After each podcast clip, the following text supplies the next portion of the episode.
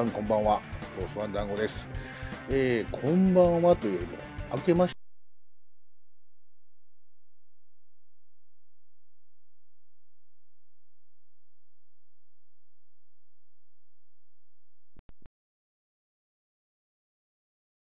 あれ聞こえてるかな？はい。えー、今回はですね、アメフトですね、NFL の話をしようとということで、えっ、とね、今ちょうどプレーオフが盛り上がっているわけですな。で、その話をしましょうかという話をしてたんですけど、まあ、このアメフトファンっていうのは、なかなかに、あんまり出てきてくれない人が多いんですな。結構いるんですけどね。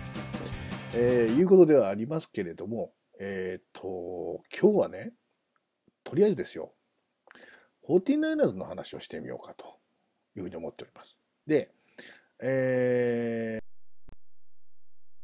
ですが、あアメフトに関しては、えー2月のスーパーボールの直前に、もう一度、スーパーボール、時にはもう、あの、どこのファンとか、関係なくですよ。まあ、野球でいうとこの日本シリーズ、ワールドシリーズというところですので、えーもうどんどん出てもらってね、いろんな話をぶつけていこうかと思ってますが、まあ、現在プレーオフ中でありますし、まあ、Facebook ページの方ではですよ、勝手に特別企画として、49ers ファンと NFL ファンの人にお送りする特別企画と。ね、まあ、集大成というところで今日はやっていこうかというふうに思っておりますよ。えーっと、ですので、私一人でございます、今日は。一人で好きなだけ 49ers の話をして、オフトークになったら千年さんにバトンタッチをしようという企画えーっと、ツイッターもいただけると、に思っておりますので、よろしくお願いいたしますよ。早速いただいてますね。帰ってきた新旧種から、ワクワクテカテカ。ああ、テカテカテカってるんですな。食いすぎかな？飲みすぎかな？はい。えー、デッサン、チャオ、アケオメッス、アケオメッス。ことよろす。ね。えー、それから、雪村さん、アケオメレイダース。レイダース残念でした。プレーオフ進出ならずと。ならずというか、まあ、えー、でもね、この NFL はまた、話が出るかもわかりませんけど、あの、突然強くなるということがあり得るんですな。これあの、まあ、リーグ自体が、うん、どういうのかな。うん、戦力の均衡化というのにかなり力を入れているリーグではありますので、まあ、例えばですよ、うん、先週ワールワイルドカードでしたけど、チーフスなんていうのはね、去年何勝やったかな去年2勝か3勝やったんちゃうかな間違ったらごめんね。ちょっと調べようか。チーフスは確かね、去年はね、どん底でしたよ。えーっとね、えーっとね、今ちょっと順位出ませんけど、確か3勝、あ、やっても4勝ぐらいだと思いますけど、これは、からですよ。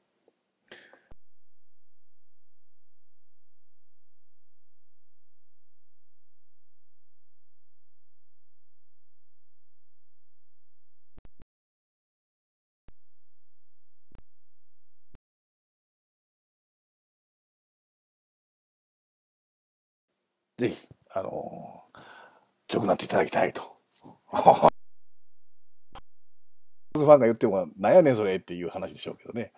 はい。それから、マックスさんこんばんは。最直近の NFL、49ers を勉強させていただきますと。うん。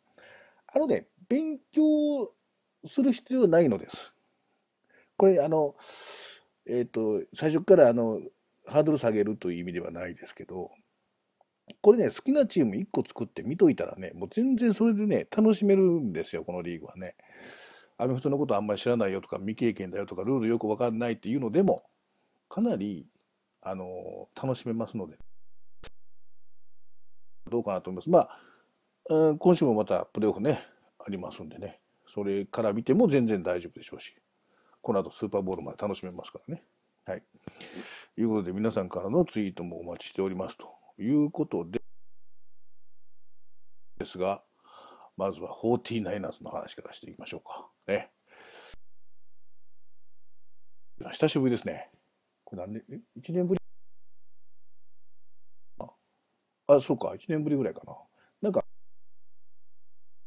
話をしましたな、永遠と。スポーツ映画っていうのでね、映像とか音とか使いながら、あれ以来かな。あの、タイガーストリームっていう昔ユーストリーム番組もあったわけですよ。私が一人でタイガーいう番組もありましたけどね。えー、今後から 49ers の番組をしていこうかと。思ったり思わなかったりというとこですな。はい。さあさあ、じゃあ行きましょう。まずはじゃあ 49ers の今シーズンですね。今年の 49ers はどうだったのかっていうとこから行ってみようと思うんですけど、49ers の成績でいうと、レギュラーシーズン16試合、えー、ありましたけども、12勝4敗。立派です。ね。12勝4敗で、NFC 西地区では2位になりました。え、2位なの？と思った方もいらっしゃるでしょう。そうです。この西地区には強敵のライバルがありまして、シアトルシーホークスっていうのがいるんですな。えー、1位はシーホークスで13勝3敗。1勝差ですね。1ゲーム差。残念。ということで、えー、2位になりました。地区ではね。ただ、地区では2位ですけども、ワイルドカード、えー、各地区の優勝チーム以外のところの2位チームの勝率の一番高いチームになったので、えー、プレーオフでは第5シードということですね。さあさあ、で、負けた4試合はどうやったのかっていうところの話ですよ。ね、僕はね、今年の 49ers は、あと2勝できたと思ってで、シーホークスと、まあ、どうかっていうと、と一スの本拠地でシーホークスが勝って、49ers の今、ユースと見てる方は、配信画面になるキャンドルスティックパーク。ね。ここでは 49ers が勝ったわけですよ。一勝一。つ負けたんですな。この4つ負けたっていうところが本当に痛かったんです。えっ、ー、とね、えー、ですね。これ先ほど言ったように、向こうのホームでやったんですけど、シアトルでね。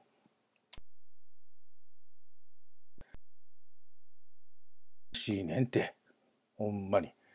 うん、ものすごくやかましくてですね、もうあの、攻撃、まあこちらのですね、法ギャンギャン騒ぐんですよ。でも声も聞こえないぐらい、フィールドの声が聞こえないぐらいのね、形。けども、まあ、ただね、翼戦ね、ちょっと紹介しますけど、攻撃面だけですよ。パスが28回。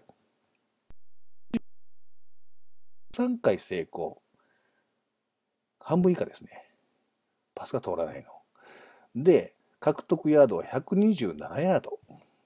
3インターセプトのファンブルロスが1個。これでは勝てません。これでは絶対勝てません。全然ダメでした。見てて辛かったです。よ。まあ去年見ましたけど、今年16戦全部見て、で、先週のワイルドカードで17戦見ましたけどね、この試合ひどかった。もうとにかくやることなすこと何にもできへんという状況で、主力スイ負けたということでね。で、第3週、これ2戦続けてで負けたんですけど、コルツ戦。ね、コルツも今、プレーオフ出てますよ、まだね。えー、この時もパス27回中11回成功。何なのこれと。えー、しかも、獲得ヤードが82ヤードと。ダメだこりゃです、これ。何してんのと。ね。うーまあ、この試合、あの、バーノン・デイビス、ね、私の大好きなバーノン・デイビスさんはですね、怪我で欠場するということがありましたけども、まあ、何にもできへんかったという凡戦でございましたね。で、その後勝ち続けるんです。なんとか持ち直すんです。なんとか持ち直して第10週パンサーズ戦。ね。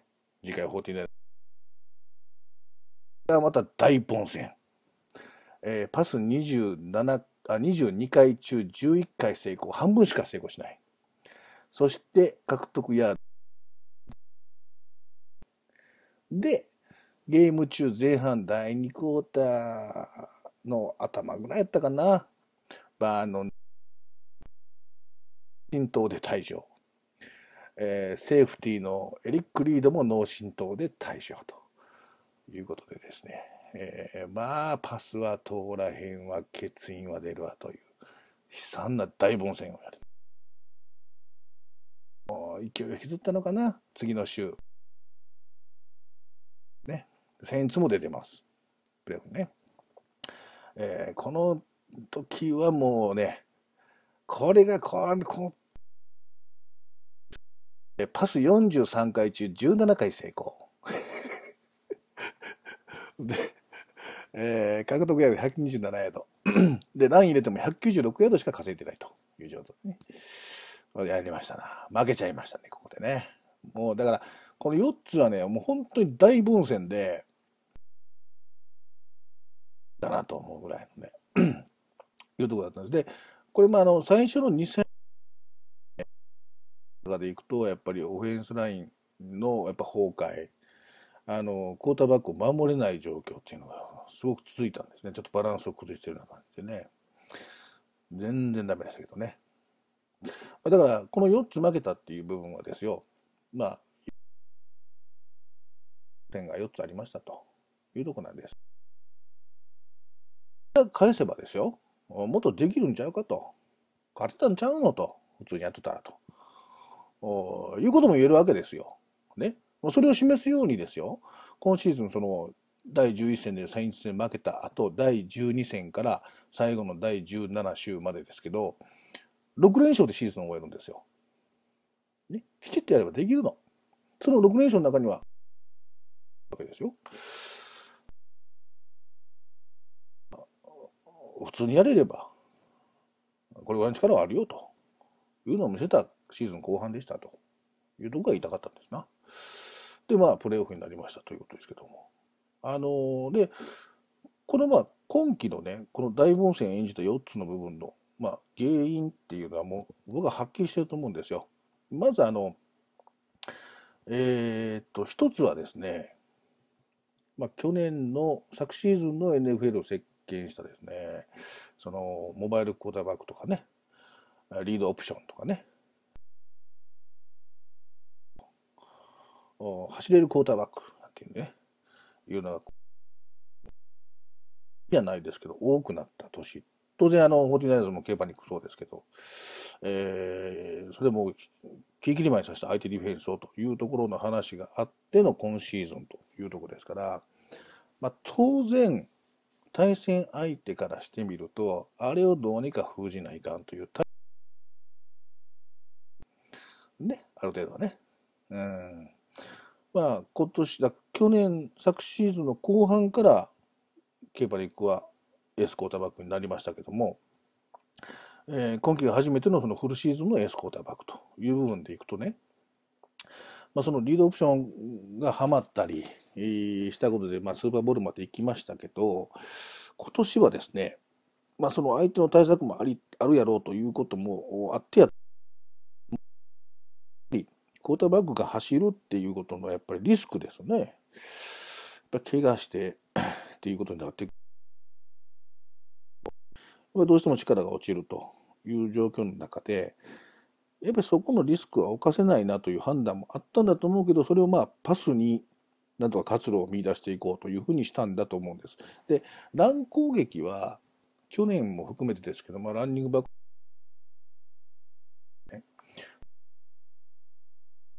が特に心配ないだろうと。ね、そのリードオプション のに変わる攻撃としてはやっぱりもうちょっとパスを増やしていきたいなっていう意図はあったんだと思うんですよね。そのリスクも含めてですけど。いうことでそっちにスイッチしたんですけど、まあなかなかこの、まあ、前半の2連敗があったんじゃないかと思います。ある程度やっぱり力がある相手に関してはやっぱそういうのは通用しないよというのがはっきりしたっていう状況やと思うんですよね。で、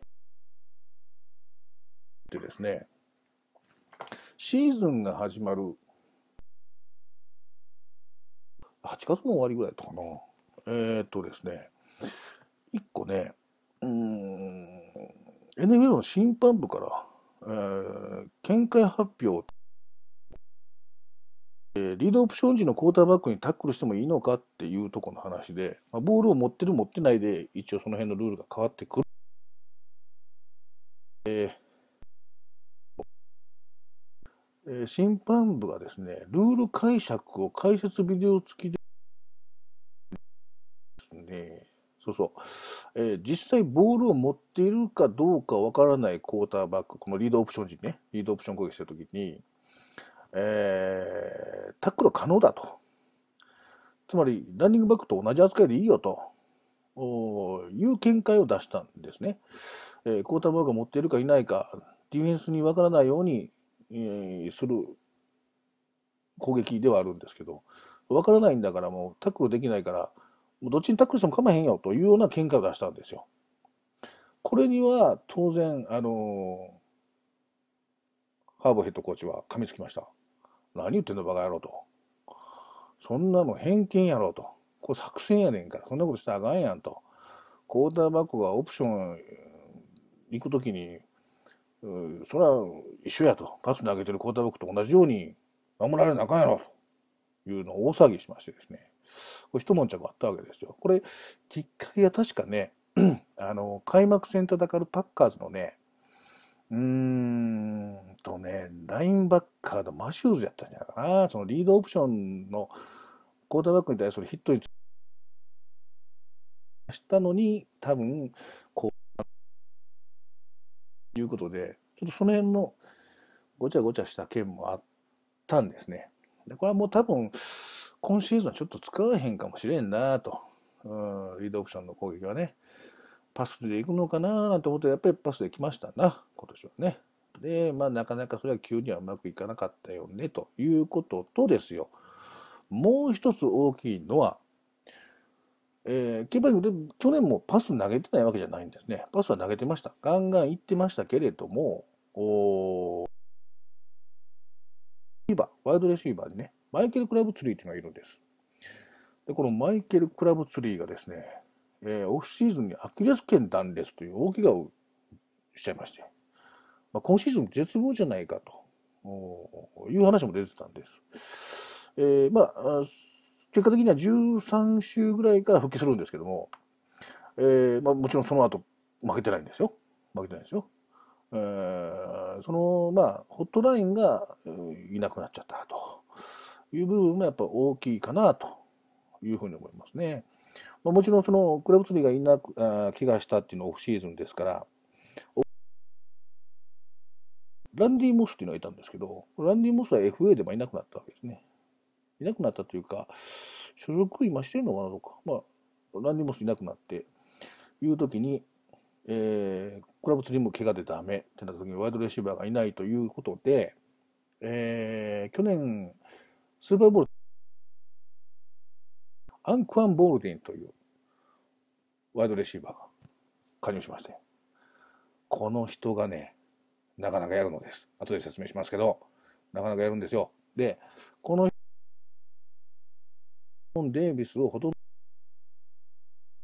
使いで通していくと。パスはね。いう形でなんとか乗り切ってきましたというとこなんですけど、やっぱりその、クラブ釣りがいなかったという部分は、やっぱりちょっと前半大きかったかなというふうに思いますね。この4敗の中ではね。うんまあ、相性っていう部分もあるでしょうし、まあ、講師ともども仲がいいらしいんでね。ねただ、あの、まあ、攻撃陣の話をしていきましたけど、えーっとね、ディフェンスに関しては、まあ、心配ないです。心配ないというか、いいです。ホティナイナーズは。ね。ディフェンスに対してはも全然心配する必要なくて、まあ、逆を言っちゃうと、今さっきちょっと敗戦のところのね、内容をずらずらっと言いましたけど、こんなチームが12勝する、できるわけないんですよ。正直言って。これはなぜできたかというと、やっぱり、もう僕はディフェンスの頑張り一つでここまで来たと。踏ん張り一つやったと。いうふうに思って。だから、点数は取れてないけど、相手にも点数取らせない。まあ、はっきり言ってね。野球で言うとですよ、プロ野球で言うと、広島カープですよ。ね。1点しか取られへんけど、相手0点に抑える。2点しか取られへんけど、相手は1点に抑える。いうようなね、辛抱強いシーズンを、今シーズン14ナイラーズは送ってきたっていうことです。ね。辛抱強いゲームやってきたんだったら、14ナイラーズが1位じゃないかと思いますよ。今シーズンで言うとね。えー、いうとこです。でですよ。じゃあ、じゃあちなみにですけど、そのディフェンスの頑張りやったと僕は今言いましたけどね、どんな感じかっていうとですよ、ちょっとリーグの順位をちょっと言ってみようかと思うんですが、えっとですね、まずオフェンスですね。オフェンスのリーグの順位、あの、項目ごとにあるんですけどね。NFL リーグで32チームあります、全部で。32チームあって、いいですか？オフェンスの部分でいくと、平均得点。点で言うと、49ers は11位。まあ、悪くはないけど、そんな良くはないよね、と。ですね。で獲得ヤード数、1試合のね、平均獲得ヤード数で言うと24位です。ガタッと落ちます。半分より下です、完全に。3分、下の3分の1ぐらいに入ってきますね。24位。それからパスで獲得したヤードがなんと30位。後ろに2つしかおりませんよっていうところです。えー、で、ただ、ランの獲得ヤードはリーグ全体32チーム中の3位なんですよ。ね、走れば前行くんです。走っとけっていう話だったんです。僕もずっと見てて走っとけっていう話だったんですけど、まあ、そればっかりっつうわけにもいきませんからね。えー、が、じゃあディフェンスはどうなのかっていうと、まず、非得点。要するに、まあ、えっと、平均ですね。少ない方が順位が高いわけですけど、32チーム中3位。ナイスディフェンスと。それから、喪失ヤード。ね。えー、相手にゲインされたヤード数の少ない方から5番目、5位。獲得されたヤード数でいうと全体の7位。ランで獲得されたヤードでいうと全体の4位ということでね、かなり踏ん張ってるってわかるでしょ？まあ、カープ。広島カープ。怒られるかな？アメフトファンにも、ホーティーナイラーズファンにも、広島ファンにも怒られるから、まあ、イメージとしてはそういうことですよ。ね。でちなみにですけど、オフェンスで、ね、1位はどこのチームやったんですかっていうのだけちょっと言っときとですよ。えー、1試合の平均得点、えー、それから平均ヤード、で、パスのヤードで1位やったのは、リーグ中1位はデンバーブロンコス。ね。3つとも1位です。それから、えー、ランによる獲得ヤード数はイーグルス。このイーグルスってと、けど、えー、走ってばっかりです。とにかく走れと。パス用通さへんから走らせと。いうので、ランばっかり。で、トップでした。で、ディフェンスです。ね。ディフェンスの、これもね、えー、順位で言うと、1試合の平均得点、取られてない方ね、取られてない1位、それから獲得されてないヤード、獲得されたヤードですね、少ない方、あれから、えー、パスでのヤード数少なかったところで1位、3つ、3部門で1位やったのが、ライバル、シアトル、シーホークスです。ここはディフェンスなんですよ。よくラッセル・ウィルスホークスの見どころはディフェンスですからね。ここはディフェンスなんですよ。で、えー、っと、ランで獲得されないチームとしてはカーディナルス。いうことですね。硬いんですね。真ん中硬いんですね。いうことで、まあ、49ナイナーズの現状というか今季の話をちょっとしていきましたけどもね。さあさあ、ツイートいきましょうか。ああ、新旧さん。えー、2勝14敗でしたが、プロボールには5人選そうなんですね。そうね。個人の力っていうのがね、まあ、こまあね、試合になったらこの戦いですけど、うん、これやっぱりまとめきられへんっていう部分はあったから、ああいう、まあ、野球なんかでもあるし、アメフトなんか特によくあるけど、クォーターバックがポンと変わった瞬間にチームがガラッと様子が変わるっていうのはよくあるんですよね。だから、あの、不調なチームはね、もうクォーターバックやろ、クォーターバックやろってもうファンがガンガン言っていくっていうのはよくあるんですよ。あの、まあ、我らが49ナーズもそれあったわけですな。えー、まあ、ケーパリングをやる前、アリックス・スミスというのがおりまして、まあ、彼は非常にですね、入団時から、えー、注目の有望な新人。思ったんですけど、まあ、ダメで、うーん、もう全然ダメでですね、まあ、試合中にヘッドコーチと喧嘩しちゃうとかですね、いう状況もあってですね、これダメだと。いうの時も、帰ろう帰ろうの大合唱。もう、もう、ひどい状況に、あの時、サンフランシスコなってましたけどね。えー、いうことがあってね、その、うん、まあその、アレックス・スミスはチーフスに行って、チームがガラッと様子が変わったっていう部分はすごかったですね。うん。さあ、えー、っと、ややさん。ね。ありがとうございます。まあ、KC がその昔好きでしたな。でも、KC プレーオフ勝てる気しません。カンザフスティーブだ。まあ、チーフスね。勝てな、勝てなかったけど、これちょっと話ちょっと戻りますけど、このワイルドカードね。ワイルドカードね。ワイルドカードのですよ。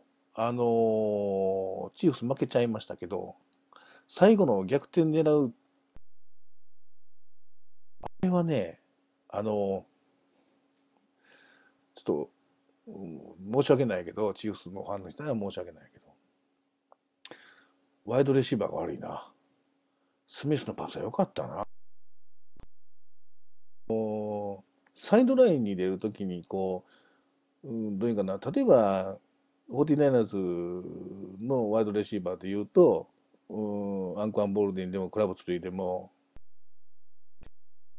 チームの一流のワイドレシーバーは両足残すんですよ。体重、体重とか体勢が崩れてもねそれ。でないと、あパス成功にならないので。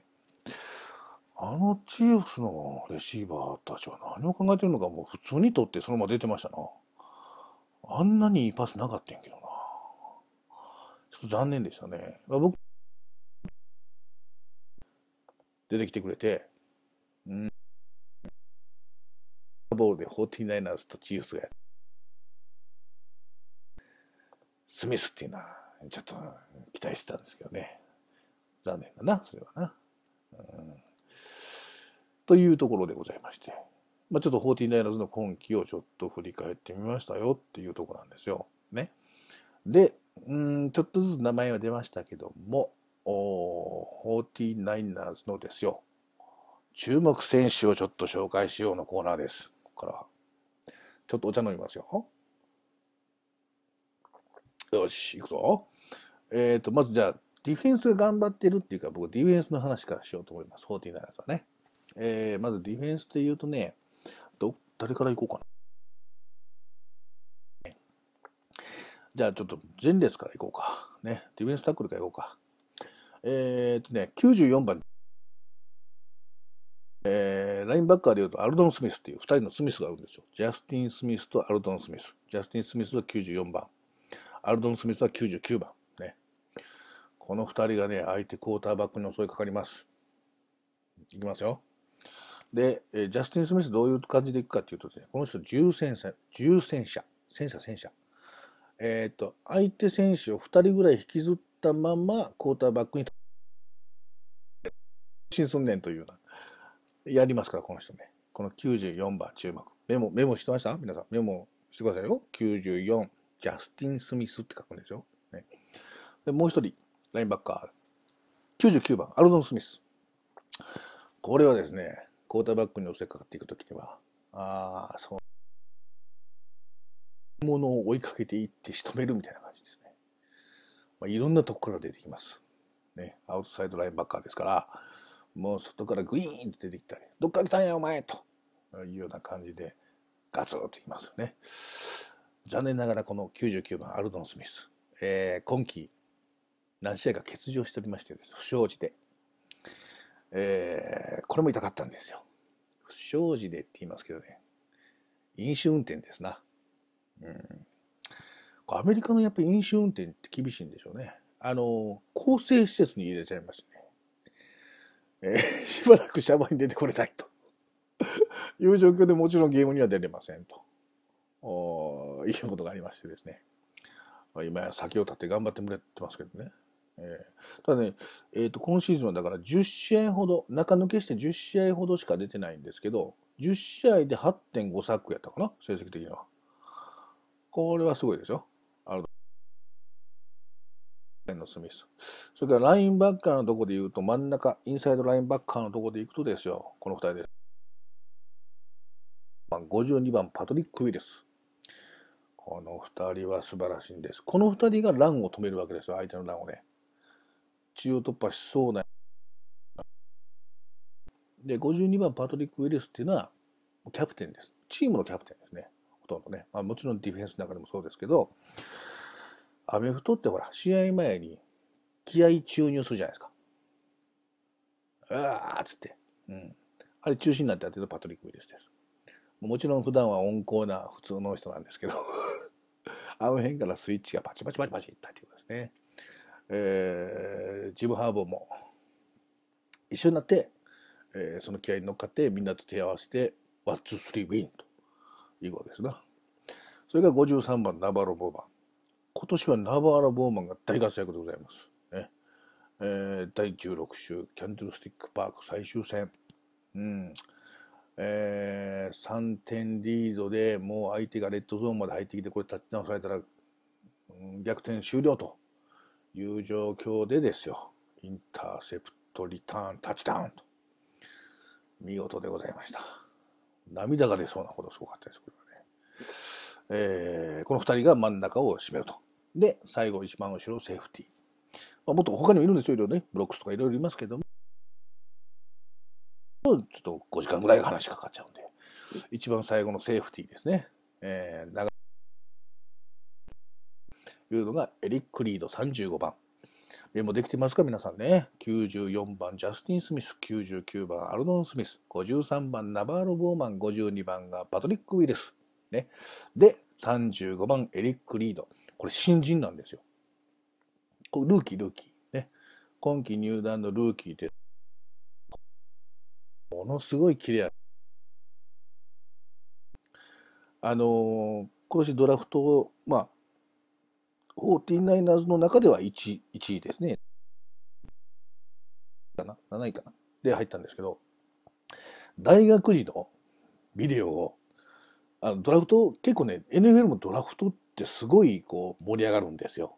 やっぱりそう大きいのでね、新人が、大きい、いい新人が入ったらやっぱりあれなんで。ドラフトすごい盛り上がるんでね、すごい情報が出てくるんです。で、大学時代のプレーの様子なんかもガンガン出てくるわけですよ。それを見てるとですね、もうもうもう、もう全部止められる。インターセプトも何もかも。まあ、いいとこ取りっちゃいいとこ取りですけど、もう全然動きが違う。スピードが違う。いうのがあって、さあ、楽しみやねと。で、フォーティナーズは、えっ、ー、と、去年、えっ、ー、とね、ちょっとセーフティーに難があったんですよ。その、まあ、去年のスーパーボールを見た方やったら覚えてらっしゃるかもわからないけど、やっぱり一番後ろのところでパスをポンポンポンポン通されてしまうという状況があってね、そのセーフティーにちょっと弱いねと。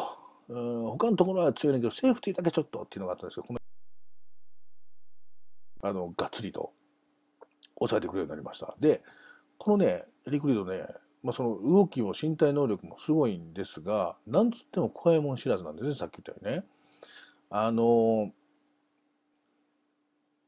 自分、もちろんタックルし、タックルするんです。バーンタックルするんですけど、ガツンとタックルして自分のタックルで脳震盪しちゃうというね。そ、その辺激しく言いましたかと。いうのをね、2回ほどやりまして、今シーズンですね。大丈夫かいなと。加速しながら当たっていくので、ガツンとですね。この、あの、綺麗、速さ。られることがないんで、あんまりとかほとんどないんですよ。どんだけワイドレシーバーガーッと突っ込んできてロングゲインしようとすることはないですね。このエリック・リードがいると、やっぱりこう、なんとかなんとかっていうかこう、だから、まあ、パスを通されてもすぐ倒すという状況に持っていってる。もう一人セーフティーでは、えー、っと、エリック・リードともう一人はダンテ・ウィットナーか。いますけども、ダンド・ウィットナーはまあ去年もやってましたし、いいんですけど、この2人で最後のところをパチッと抑えるというところですね。えー、5人注目選手を挙げましたよ。いいですか？もう覚えましたね、皆さん。オティナイナーズファンの人は、あれ？ゆっちゃん、なんで言ってくれへんの？ブロックスのことって思ってる人いますよ。ブロックスもいいんでしょう。ね？いいんでしょうと。うん、テレル・ブラウンのこと言わなくていいんですか？いや、いや、言わないといけないですね、というところですけど。まあ、そこまで言っちゃうとですよ。ちょっと話が長くなっちゃうということで、ディフェンスの注目選手を挙げましたな、ここでね。はい。じゃあ、オフェンスいきましょうか。